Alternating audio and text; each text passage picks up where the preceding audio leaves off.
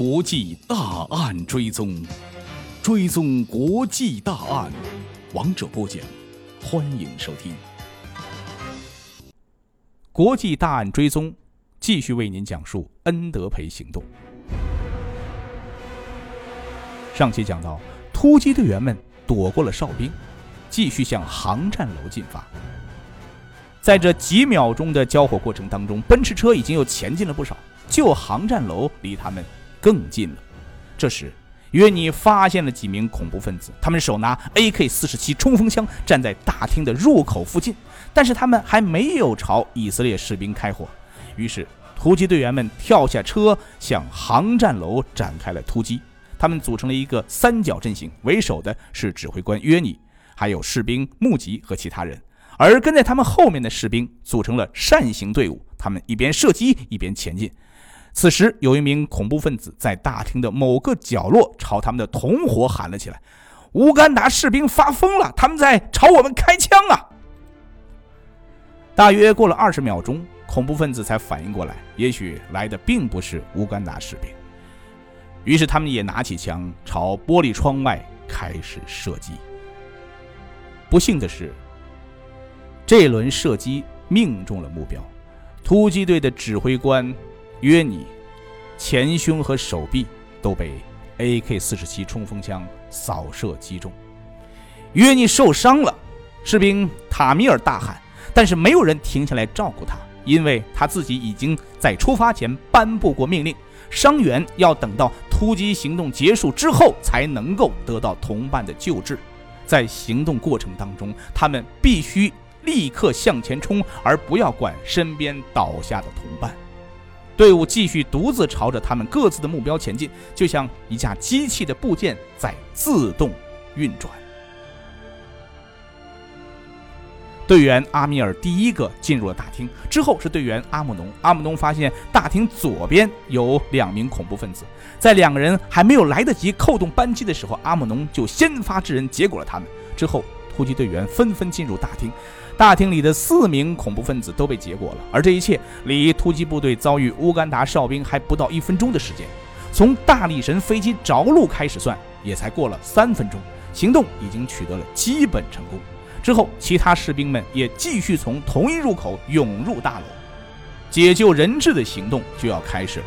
这时，士兵阿米尔把扩音器放在嘴边，他依次用英文和希伯来文喊话：“大家都趴在地上，不要动。”当时是半夜，大多数人质都斜躺在地上，但是也有几个人立刻站了起来。阿姆农和阿莫瑞斯端起枪，朝大厅远处角落和楼梯附近一个站起来的身影开始射击。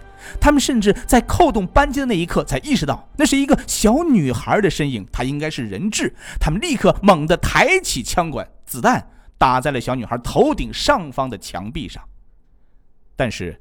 几个站着的恐怖分子都被击毙了，不过有一些人质也没有那么幸运，以至于在双方交火的过程当中被不幸射杀。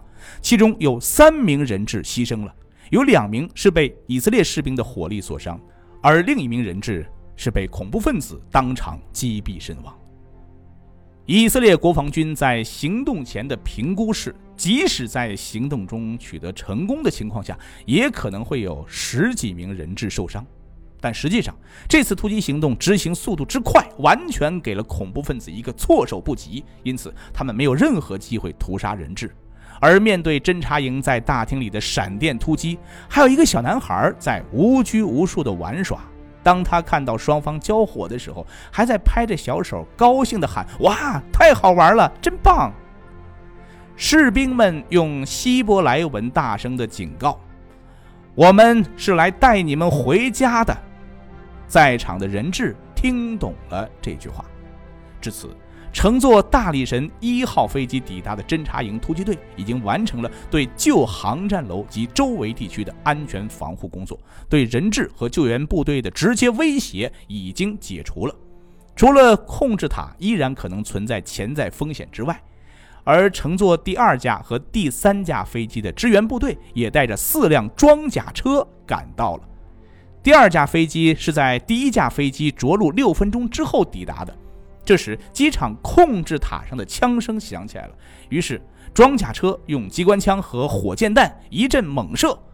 第二辆装甲车贴身穿过了航站楼，因为它的任务并不是攻击航站楼，而是要干掉乌干达人的军事基地和在场的米格战机。另外还有两架装甲车，他们对着给航站楼提供电力的发电机开了火，使得航站楼和周围地区的大部分电力都陷入了瘫痪。之后，大力神四号飞机赶到，准备运送人质回家。人质已经开始在大楼外集结，大力神四号飞机上的医疗队已经在离飞机五十码的跑道上散开了。机舱后门开启的那一刻，医生和医务兵已经开始准备接受伤员。人质乘坐吉普车被运往飞机，偶尔他们会在吉普车上就座位争吵起来，但是大多数时候这些人质还是很有秩序的。尽管吉普车内也拥挤不堪，一些人却坚持要把手提箱之类的行李搬上车。这时，士兵穆吉非常的愤怒，他急了，他吼：“把行李都丢掉！”但是他一转头，人质又把行李捡了回来。有一位士兵回忆说，在那一刻，好像对于人质来说，最重要的东西就是那些行李了。而另一方面，靠近乌干达军事基地的装甲车发现了乌干达军方的米格战机。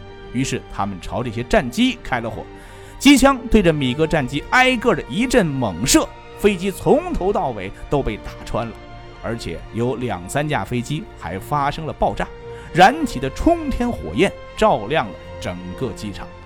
同时，第一批人质抵达了大力神运输机，飞机舷梯旁边的医疗小组在努力地抢救受伤的士兵约尼。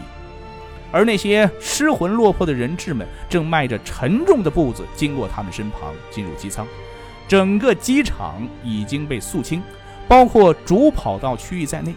几分钟之后，大力神四号飞机将搭载着获救的人质从那里起飞。获救的人质拥挤在大力神飞机的机舱里，人们一声不吭地站着。也许在这个时候，他们才真正明白。自己正在远离一个地狱。这时候，一个名叫伊兰哈图的获救人质走到了多尔医生跟前。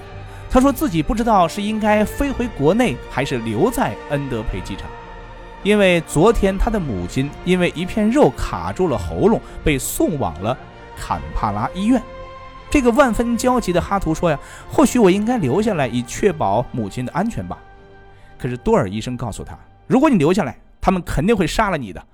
但是像你母亲这样上了年纪的女人，恐怖分子应该不会为难他，他最终会生还的。但是多尔错了。突击行动几个小时之后，也就是在那天清晨，乌干达总统伊迪阿明的士兵把哈图的母亲从医院的病房里抓走，然后无情地杀害了他。这位母亲享年七十五岁。当时获救的人质和伤亡人员挤满了飞机，而驾驶员哈里尼想要尽快离开机场，于是他让装机工程师报告飞机上的人质数量。工程师回答说，所有人质都上了飞机，但是哈里尼却坚持要以书面形式把登机的人数写给他。装机工程师没有办法，只得在一个纸片上写上数字，呈给了哈里尼。他在上面写了九十三名人质，还有两具尸体。而驾驶员哈里尼要求更详细的报告，包括阵亡人员的名单，因为根据他接收到的数据，恩德培机场应该有一百零六名人质，不是九十三名。于是士兵们又反复去清点人质的数量。可是，尽管反复清点，飞机上的人数和已知的人质数量就是不吻合。但是，人质们自己却非常确信，除了哈图的母亲之外，所有的人质都上了飞机。而此时，控制塔方向传来了一阵阵的炮火。这时，驾驶员哈里尼接收到了起飞的许可，大力神四号飞机出发了，把那些炮火甩在了身后。哈里尼沿着对角处的着陆地带滑向了主跑道，然后转弯朝南面加速。飞机很快掠过了新航站楼，飞跃到了维多利亚湖的上空。而此时是以色列时间夜晚十一点五十二分，仅仅在第一架飞机着陆的五十一分钟之后，这些人质就踏上了自由的旅程。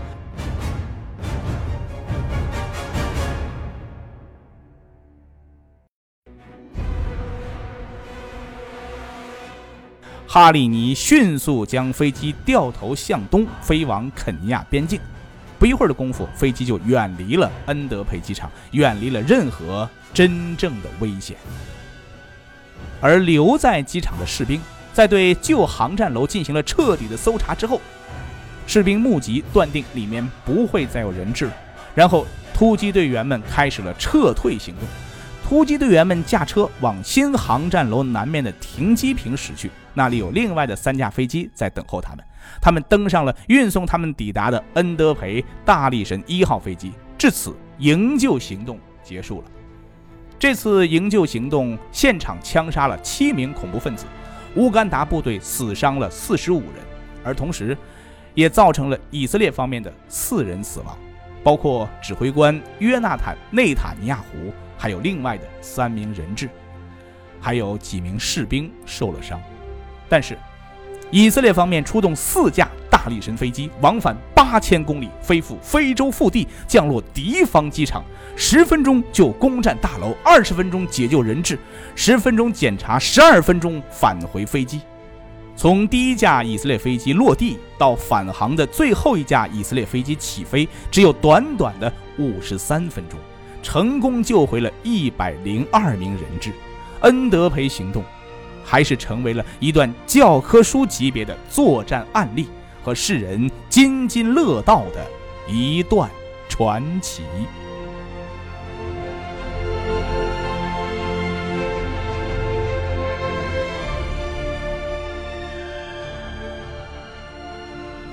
各位，恩德培行动我们讲完了，但是有人说啊。